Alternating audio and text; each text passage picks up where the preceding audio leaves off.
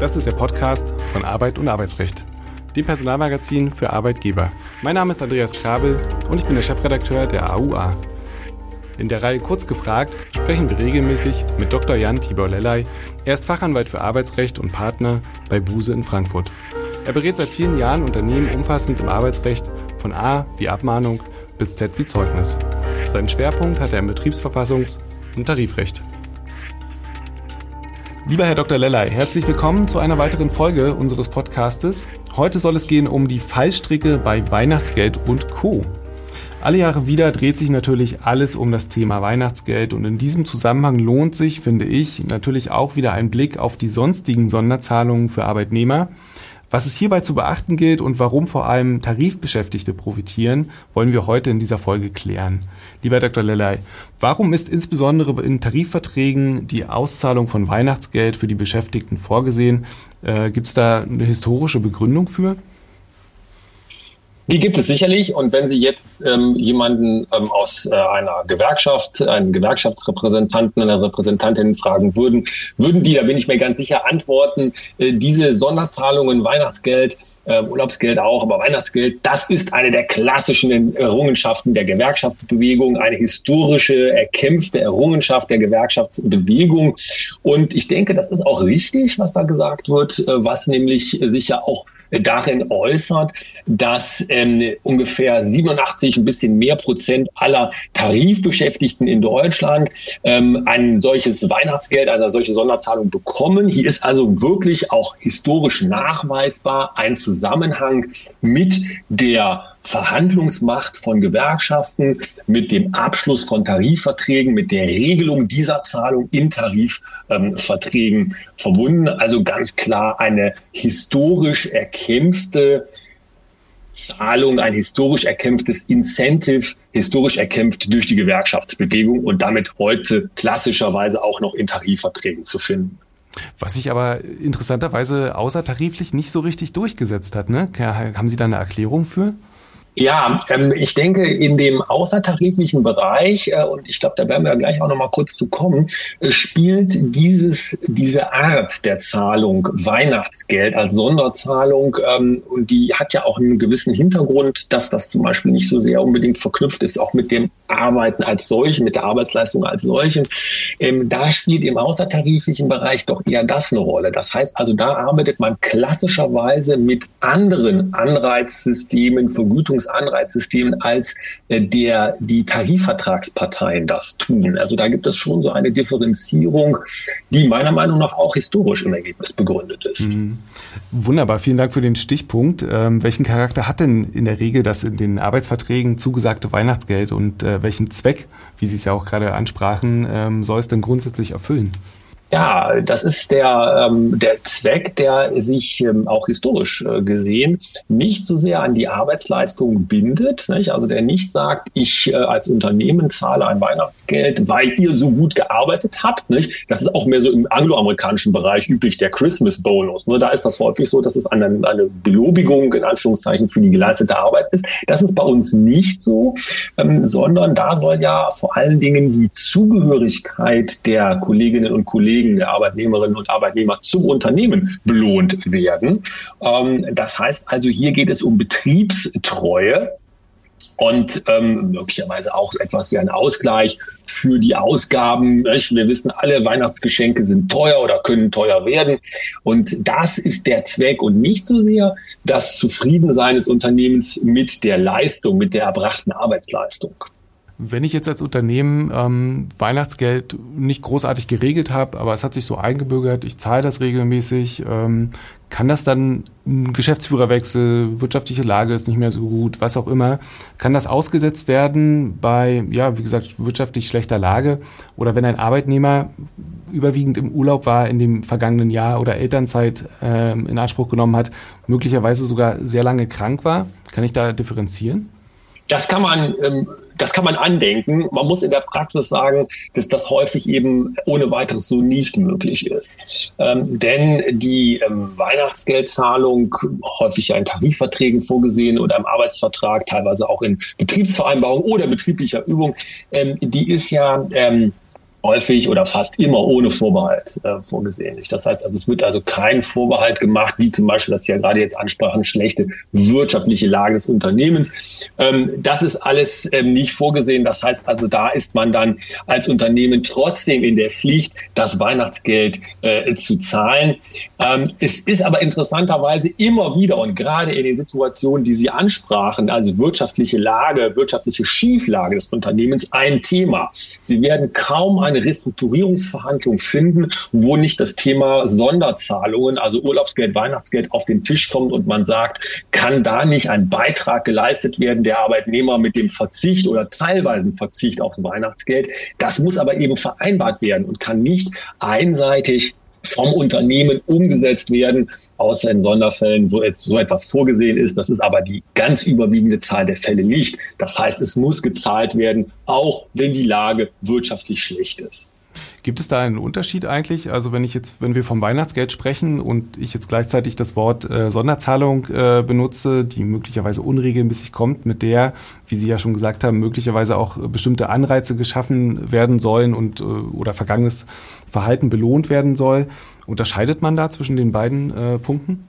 Ja, der, ähm, da gibt es ja ganz fein ziselierte Rechtsprechung dazu, auch über die Jahre entwickelt, wie solche Zahlungen im Ergebnis auszulegen sind. Und es ist immer ein Abwägen nicht zwischen der sogenannten, dem sogenannten Element der Betriebszugehörigkeit und dem sogenannten Leistungselement. Nicht? Also das sind ja die beiden Seelen, die da in der Brust der Sonderzahlung sozusagen schlagen. Häufig ist es so, dass das Element Betriebszugehörigkeit eben überwiegt und dann äh, kann ich, wir hatten es auch gerade ja schon angesprochen, da keine Leistungsaspekte als Unternehmen äh, reinbringen. Ich kann aber schon natürlich, gerade wenn wir jetzt in diesen Bereich kommen, wo die Sonderzahlung vielleicht gar nicht mehr so unbedingt als Weihnachtsgeld oder Urlaubsgeld überschrieben ist, also man in die Sonderzahlung wirklich reinkommt, in dem Sinne, dass gesagt wird, es ist etwas mehr zum Gehalt, immer auf den Gedanken kommen, ob dort nicht der Leistungsaspekt doch eine größere Rolle spielt und dann auch eine größere Flexibilisierung, Stichwort Reduzierung oder möglicherweise einmal Aussetzung im Zusammenhang mit erbrachter Arbeitsleistung möglich wäre.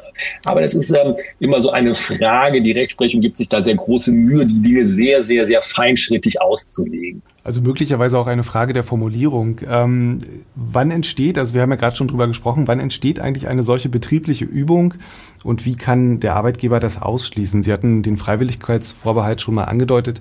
Können Sie das kurz erläutern? Ja, die betriebliche Übung, ähm, das ähm, ist ja die magische Zahl drei.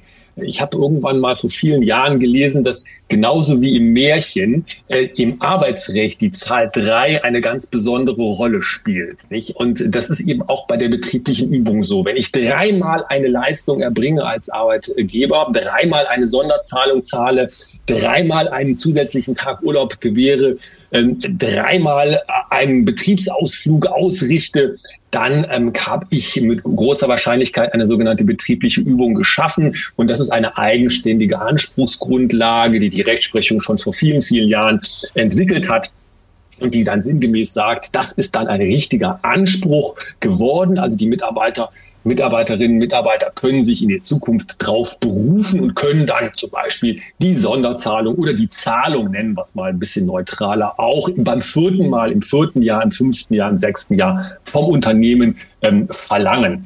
Und ähm, es ist, wie man sich vorstellen kann, und Sie hatten es ja auch angesprochen, äh, von Unternehmensseite immer viel ähm, Gedanken darauf verwendet worden, wie kann man das verhindern, dass so etwas äh, geschieht, weil man sich ja möglicherweise gar nicht so binden möchte. Man möchte gerne flexibel sein, man möchte gerne vielleicht dreimal zahlen und dann beim vierten Mal wieder nicht und dann beim fünften Mal wieder.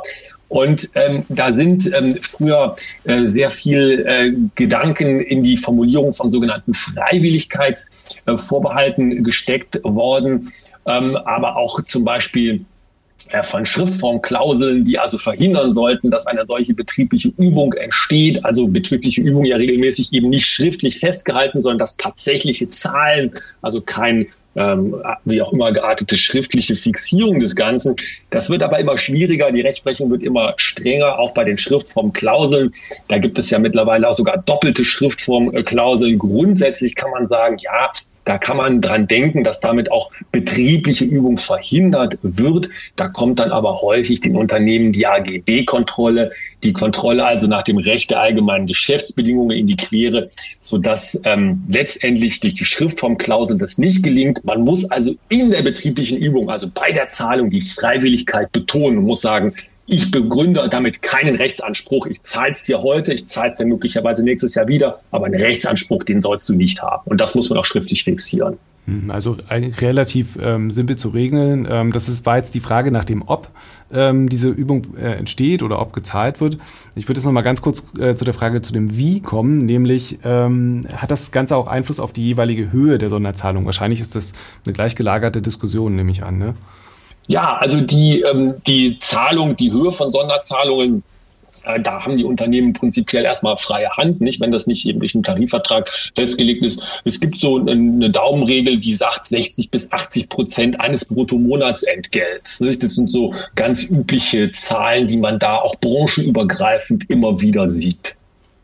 Inwiefern muss denn jetzt bei solchen Zahlungen eigentlich auf äh, Gleichberechtigung innerhalb der Belegschaft geachtet werden? Also äh, wie sieht es da mit der Transparenz aus? Beziehungsweise darf ich das transparent eigentlich ausgestalten als Arbeitgeber? Das sind ja im Prinzip jetzt zwei Fragen.